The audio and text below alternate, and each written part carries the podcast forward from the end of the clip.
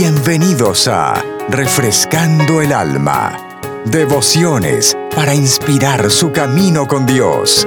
He aquí su anfitrión, Félix Delgado.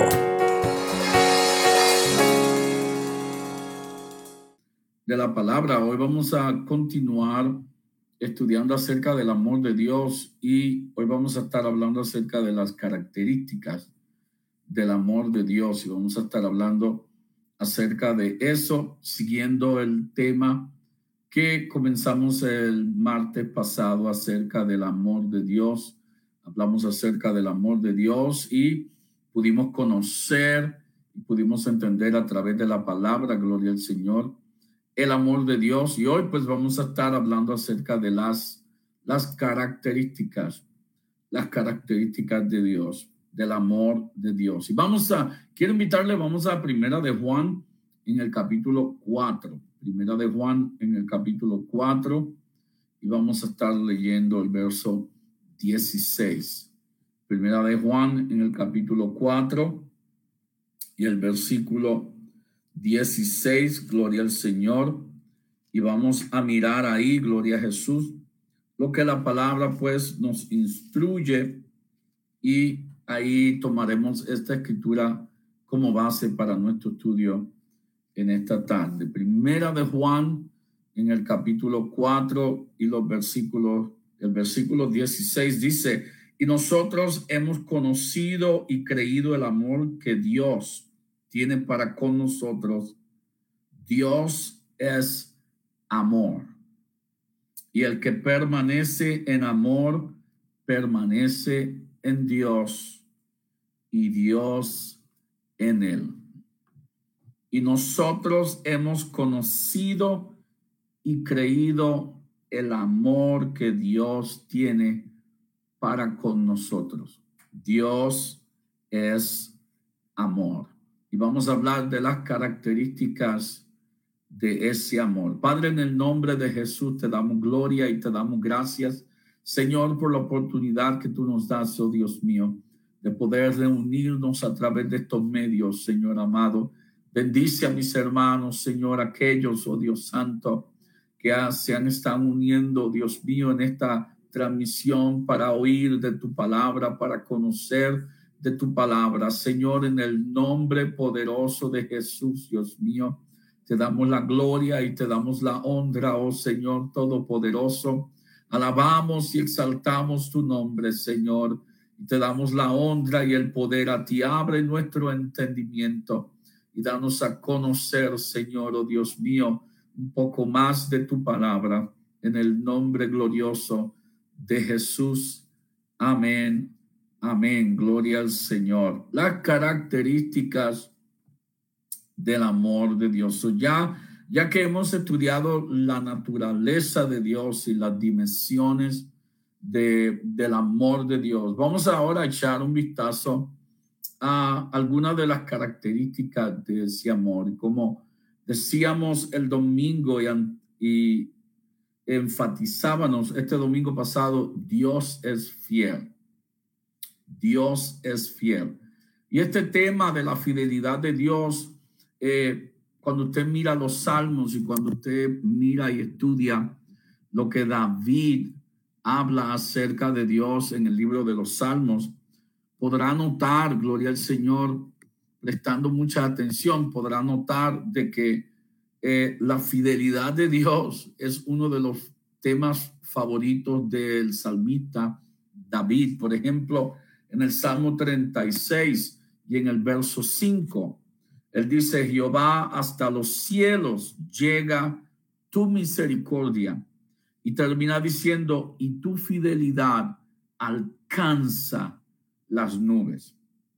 Jehová hasta los cielos llega, tu misericordia y tu fidelidad alcanza hasta las nubes. También en el Salmo 119 y el versículo 90, el salmista dice, de generación en generación es tu fidelidad Tú afirmaste la tierra y subiste. De generación en generación es tu fidelidad.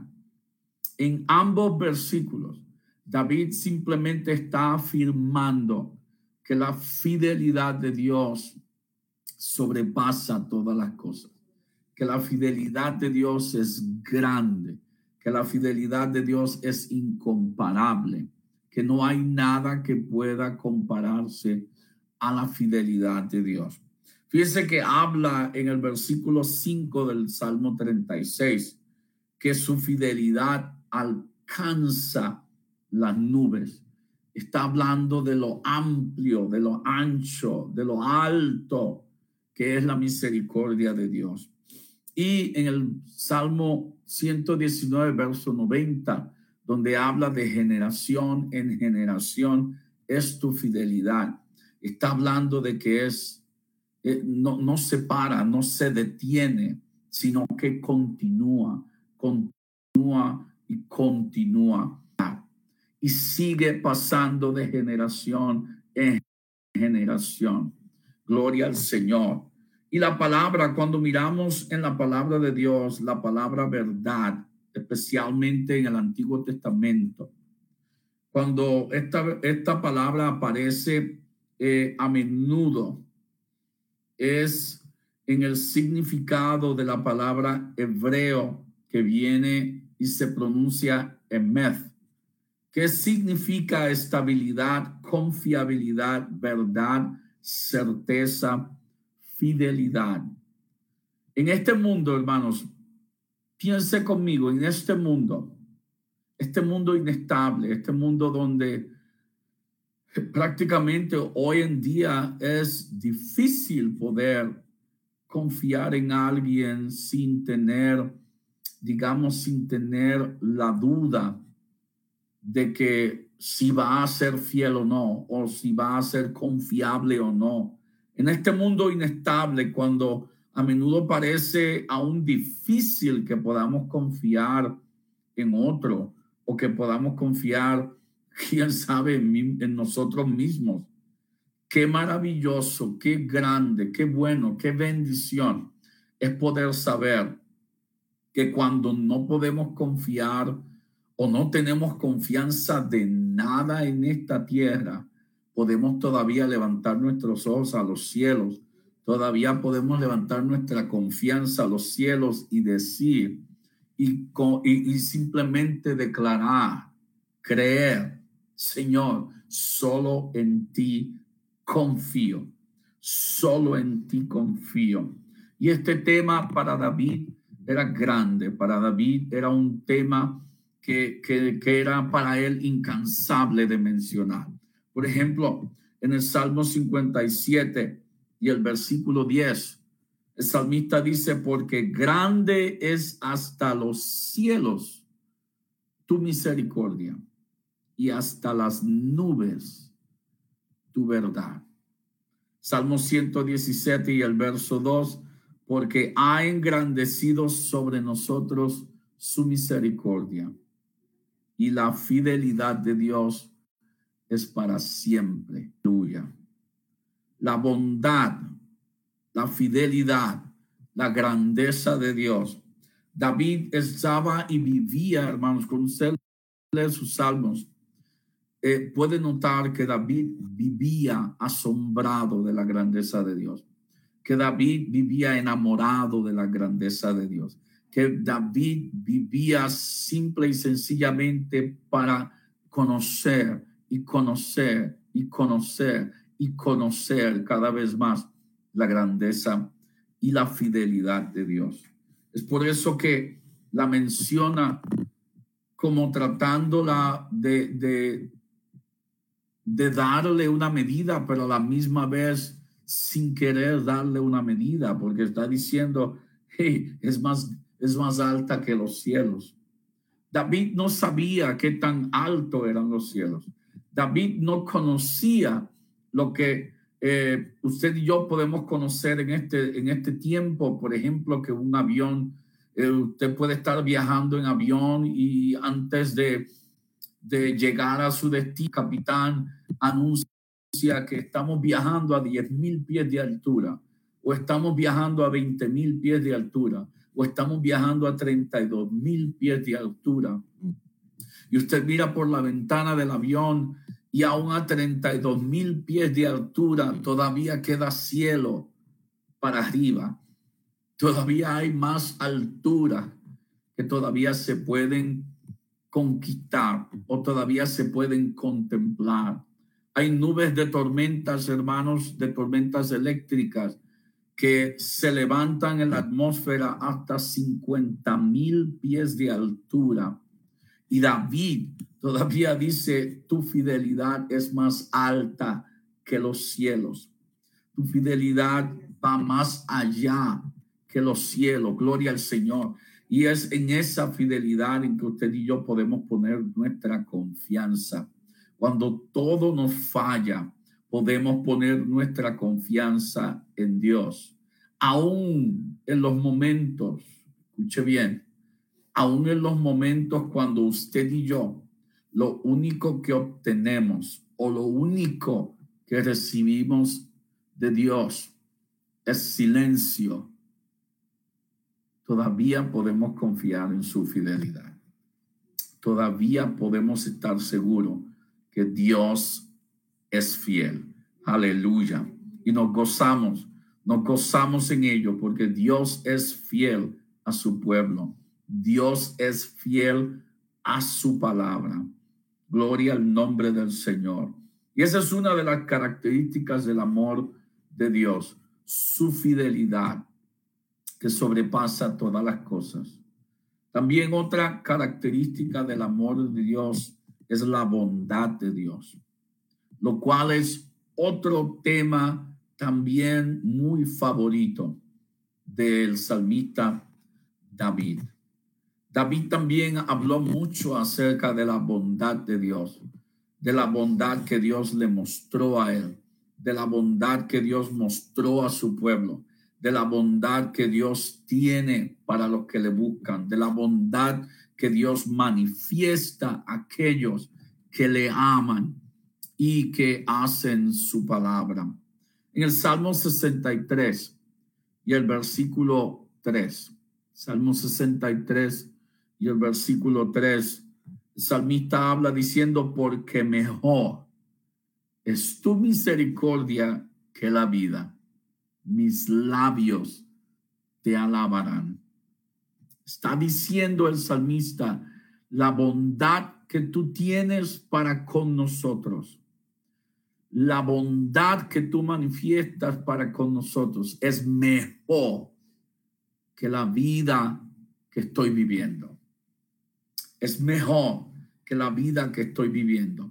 Y David, gloria al Señor, hermanos, a pesar de toda dificultad, a pesar de las circunstancias que se levantaron, a pesar de, del el perseguir de Saúl, a pesar del trato de sus hermanos, a pesar de cómo su padre lo trató, a pesar de, de aún de las falsas acusaciones que levantaron contra él, a, a pesar de las circunstancias y las situaciones en que David tuvo que estar lidiando todo el tiempo hasta llegar al trono. David tuvo una vida bendecida y él pudo reconocerlo así, gloria al Señor. Y es por eso que expresa estas palabras, que la bondad de Dios es mejor que la vida. La bondad de Dios es mejor que la vida. Fíjese, hermanos, el expresar de David, porque usted y yo hemos aprendido, usted y yo hemos experimentado que la vida no mira color, la vida no mira posición social, la vida no mira cuánto dinero usted tenga, cuánto dinero usted le falte. La vida no mira el color de su piel, la vida no mira su nacionalidad. La vida no mira quién es usted, si es, es un niño, si es un adulto, si es un anciano, si es un joven, si es un hombre, si es una mujer, si es un baby o si es un niño. La vida da golpes a todos sin importar quién es. La bondad de Dios, la bondad de Dios restaura. La bondad de Dios levanta. La bondad de Dios nos sorprende, sí nos sorprende, Pero nos sorprende ¿por qué? Porque sabemos muy bien que no lo merecemos. Que sabemos muy bien que Dios está haciendo muy, muy, muy bueno para con nosotros. Y estamos recibiéndolo por gracia, por su gracia, por su gracia. So observe conmigo cómo David escribió acerca de estas hermosas cualidades o características que son parte del amor de Dios. David expresó en los salmos que son hasta las nubes. Expresó que son hasta los cielos. Expresó que permanecen para siempre. Expresó que son mejores que la vida. Y en ninguna parte, en ninguna parte David se volvió más expresivo que cuando comenzó o cuando comienza a entonces declarar, a describir, a confesar, a testificar acerca de las misericordias del Señor. En ninguna parte David se volvió más expresivo que en esos salmos donde él escribe acerca de la fidelidad de Dios. Uno de ellos es el Salmo 136, donde es un salmo, eh, eh, se llama y se le describe como un salmo receptivo. O cuando habla de un salmo receptivo es que yo digo una parte y el pueblo responde con su parte. Es como yo declarar algo de Dios y el pueblo recibe con una respuesta de Dios o, a Dios. Por ejemplo, el líder, el líder canta la línea o una, una oración donde dice, dad gracias al Dios de los cielos. Y el pueblo responde, porque para siempre es su misericordia. Dar gloria de vida al nombre del Señor, porque para siempre es su misericordia. Lo que el líder lo que el líder exhortaba, el pueblo, el pueblo lo, lo, lo daba a conocer, el pueblo lo sellaba como ya verdad, respondiendo, porque para siempre es su misericordia. Alabad al Señor, pueblos todos, porque para siempre es su misericordia. Levantad el nombre del Señor todos los pueblos, porque para siempre es misericordia. En los Salmos 106 y Salmos 107 comienzan ambos capítulos ambos salmos con las mismas palabras. Ahora, cuando usted mira el Salmo 118, este salmo no comienza con estas palabras, termina con estas palabras. Y es como si, es como si David estuviera eh, eh, casi uh, como si lo viéramos a David dándonos una advertencia. Porque mire conmigo el Salmo 89 y el versículo 1. Dice, las misericordias de Jehová cantaré perpetuamente. En generación de notoria tu fidelidad con mi boca. David está advirtiendo que no va a dejar de dar gracias a Dios, que no va a dejar de Dios, que no va a dejar de pronunciar alabanza a Dios por causa de sus misericordias. Que aún está declarando, hey, que de generación en generación se haga notorio, o sea, se declare, se testifique se dé a ser la certeza con los labios de que Dios es fiel, que se declare que Dios es fiel, que todos los pueblos lo oigan, que todos sus hijos lo sepan, que Dios es fiel. Mire esas palabras, las misericordias de Jehová cantaré perpetuamente. Cantaré perpetuamente. Está declarando, no va a haber nada que suceda en mi vida que me haga callar y declarar que Dios es fiel. No va a haber nada en mi vida que me haga cerrar mis labios y no declarar la fidelidad de Dios. Wow. Qué espíritu. Y ese espíritu puede estar también en nosotros. La Biblia nos habla, hermanos, de dar gracias a Dios en todo, porque es su perfecta voluntad.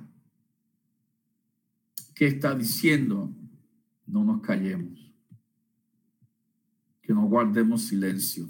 Aún el mismo Jesús lo declaró, hey, si ustedes, si nosotros guardamos silencio, las piedras van a tomar nuestro lugar. Y no, hermanos, no vamos a permitir que una piedra tome nuestro lugar, porque hemos sido usted y yo quienes hemos sido creados para darle gloria y honra a Él. Hemos sido nosotros, ha sido a nosotros a quienes se nos ha dado voz sea, ha sido a nosotros quien nos ha dado entendimiento, ha sido a nosotros quien nos ha llamado, ha sido a nosotros a quien ha salvado, ha sido a nosotros a quien ha dado él su nombre, a quien ha sido más que fiel. Gloria al Señor. Es a nosotros que Dios nos ha dado, gloria a Jesús, para darle a él gloria y alabanza y honor, aleluya, para declarar, para declarar a este mundo, Dios es fiel, Dios es fiel, que nuestras circunstancias no dicten nuestra alabanza, que no controlen nuestra alabanza, que no tomen autoridad sobre nuestra alabanza, no, declara, Dios es fiel, Dios es fiel. Oh, pero mira cómo tú estás ahora mismo, no importa. Dios es fiel. Oh, pero mira, si estás todavía enfermo, no importa. Dios sigue siendo fiel. Dios es fiel. Dios es fiel. No nos podemos olvidar, hermanos, que nuestras circunstancias no afectan a Dios en nada. Nuestros problemas no afectan a Dios. Nuestras situaciones no afectan a Dios. Dios sigue siendo fiel. Aleluya. Gloria al Señor. Y David lo declaró así. Y recuerde, hermanos, cuando David escuchó acerca del arca, cuando estaba en la casa de Obed Edom, que vinieron a declarar a David, hey, Obed Edom, y dice, y toda su casa han sido bendecidos, están siendo bendecidos. Dios los está bendiciendo. David inmediatamente inquirió en la palabra, buscó en la palabra, pidió ayuda para buscar en la palabra, para que se hallase cómo se debía transportar el arca. Y así lo hizo. Y cuando David volvía de Jerusalén, de, casa de Obed Edom, a Jerusalén con el arca del pacto, los cantantes, los cantores, los que venían cantando y los que venían tocando música, mientras la Biblia dice que David danzaba con todas sus fuerzas ¿Qué estaban cantando? ¿Cuál era el himno que estaban cantando? Aclamar a Jehová, según Primera de Crónicas 16, 30. Aclamar a Jehová porque Él es bueno, porque su misericordia es eterna. Y así, gloria al Señor, como dice la palabra, hermanos, daban seis pasos y David hacían un sacrificio, ofrecían un sacrificio a Dios. Seis pasos más y ofrecían otro sacrificio a Dios. Y esta era la alabanza que iban entonando. Aclamar a Jehová porque Él es bueno, porque su misericordia es eterna. Y la escritura, hermanos, la palabra de Dios nos da a notar, nos da a entender que esto se hizo por orden de David. En ese mismo capítulo 16 de Primera de Crónicas, en el versículo 41, la Biblia habla diciendo, y con ellos a Emán, a Jedutún y a los otros escogidos, declarados por sus nombres, para glorificar a Jehová, porque es eterna su misericordia. Y a los otros escogidos, declarados por sus nombres. ¿Quién los escogió? ¿Quién los declaró por nombre? El rey David. Y ese fue el cántico que estuvieron cantando mientras traían nuevamente el arca a Jerusalén. Pero no quedó allí. Ese himno no murió allí, hermanos. Cuando David falleció, ese himno no fue olvidado. Ese himno no quedó en el olvido, como muchos de nuestros himnos del antiguo que han quedado ya a lo último, que han quedado, como dicen por ahí, en la maleta. No, aún muchos años después, estamos hablando después que David murió, cuando Salomón, aún después de Salomón haber sido proclamado rey en Israel, ungido por rey y sentado en el trono, Salomón termina la construcción del templo. ¿Y qué pasó? Cantaron para celebrar. Cantaron el himno de David. Segunda de Crónicas en el capítulo 5 y el versículo 13 nos da a nosotros el testimonio de qué sucedió en aquel lugar mientras cantaban este himno celebrando la inauguración del templo. Cuando sonaban pues las trompetas y cantaban todos a una para, para alabar y dar gracias a Jehová. A medida que alzaban la voz con trompetas y címbalos y otros instrumentos de música y alababan a Jehová diciendo, porque Él es bueno, porque para siempre es su misericordia. Dice entonces, la casa se llenó de una nube, la casa de Jehová. Uh, aleluya. Mientras cantaban, mientras celebraban con gozo, con alegría, había gozo, había entusiasmo, había adoración en aquel lugar. Y mientras cantaban, una nube descendió a aquel lugar. La gloria del Señor llenó aquel templo. De tal manera, continúa diciendo la escritura, de tal manera que los sacerdotes ni tan siquiera pudieron sacrificar, no pudieron hacer su trabajo, no pudieron estar en aquel lugar por causa de la gloria de Dios. Aleluya. Y eso no quedó para ese tiempo. Hoy en este tiempo puede suceder. Hoy en este tiempo Dios se puede glorificar de esa manera.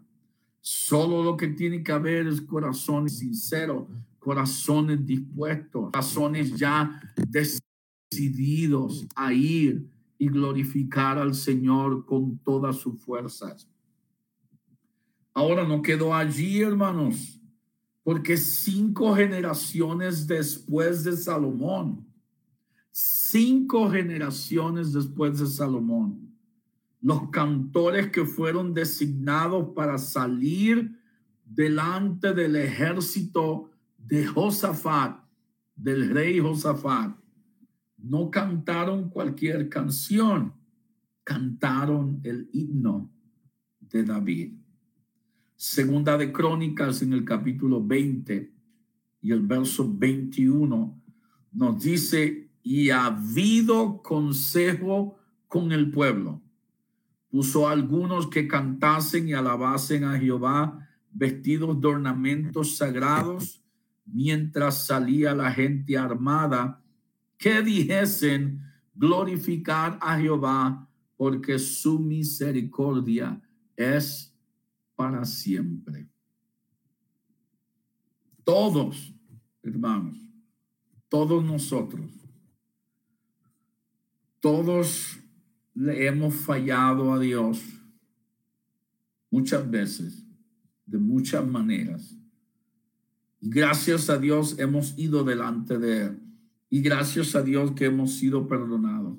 Gracias a Dios que hemos sido levantados. Gracias a Dios que la, Él ha extendido para nosotros su misericordia. Y al Él hacerlo a nosotros, nos podemos dar cuenta una vez más de que el amor de Dios es mucho mayor de lo que alguien jamás nos ha ofrecido en este mundo es mucho más grande y es mucho más distinto. ¿Sabe por qué? Porque es incondicional. No espera nada a cambio. Dios es amor. No, el antes pasado explicamos que no es que Dios tiene amor, no es que tan solo Dios tiene amor, Dios es, dice la Biblia, Dios es amor. Y ese amor es para todo aquel que quiera. Ese amor es para todo aquel que lo busque. Ese amor es para todo aquel que lo desee. No importa, no importa quién seas. No importa tu condición, no importa en cómo te halles, si dispones tu corazón a buscarle, le vas a hallar. Si dispones tu corazón a buscarle hasta encontrarle, él mismo promete que le vas a hallar, que él se va a dejar hallar de los que le buscan. Oh, gloria al Señor. Gloria al Señor. Con esta escritura muy conocida vamos a terminar. En Romanos capítulo 8, versos 38 y 39, la Biblia. El apóstol Pablo hablando a la iglesia en Roma les habla diciendo, por lo cual estoy seguro de que ni la muerte, ni la vida, ni ángeles, ni principados, ni potestades, ni lo presente, ni lo porvenir, ni lo alto, ni lo profundo, ni ninguna otra cosa creada nos podrá separar del amor de Dios, que es en Cristo Jesús, Señor nuestro. No hay nada. El apóstol Pablo entendió a través de los años. No había nada, que no había nada creado que pudiera separarle del amor de Dios, que pudiera arrancarle. Esa palabra separar nos lleva a entender que, que como que nadie podrá arrancarte del amor de Dios, que nadie podrá quitarte de ahí. Nadie, nada ni nadie. ¿Sabe por qué? El único que puede sacarte de ahí es usted mismo, yo mismo. Poco a poco me quito de ese lugar. Dios no me deja de amar, pero yo dejo de desear estar en ese lugar. Yo me, me pierdo a mí mismo. Pero la escritura me dice nada, nada de lo que ha sido creado podrá separarme del amor de Dios que es en Cristo Jesús. Nada. No hay nada que se pueda igualar a ese gran amor que Dios ha tenido para con nosotros. Padre, en el nombre de Jesús te damos gracias Gracias por escucharnos. Para más información, visítenos en www.iglesiarea.com. Dios los bendiga.